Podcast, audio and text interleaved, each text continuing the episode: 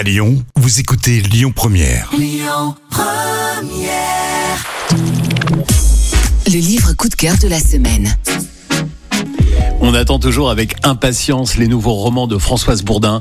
Et ce coup-ci, direction la Corse, ou plus précisément le Cap Corse, un des plus beaux écrins au nord de l'île de Beauté. C'est dans cet endroit si singulier et magique que l'autrice nous plonge dans la vie de famille des Bartoli dans ce roman intitulé Un si bel horizon. Mais est-ce vraiment un si bel horizon?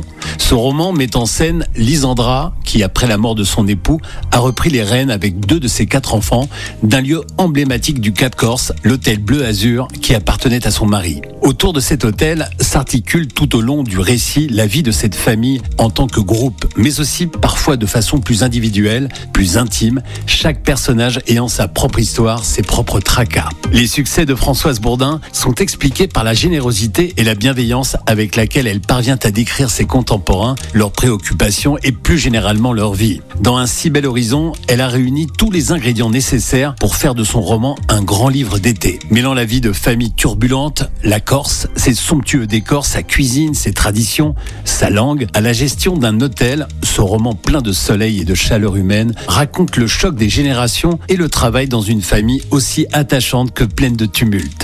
Suivez Matteo, Giulia, Ange et Lisandra dans l'histoire de leur vie. Suivez ces figures singulières dans ce qui les unit. Et si c'était ça, un bel horizon? Le roman qu'il faut lire au plus vite, un dépaysement garanti est signé Françoise Bourdin. Un si bel horizon, disponible aux éditions Plomb. C'était le livre coup de cœur de la semaine. Écoutez votre radio Lyon Première en direct sur l'application Lyon Première, lyonpremière.fr et bien sûr à Lyon sur 90.2 FM et en DAB+.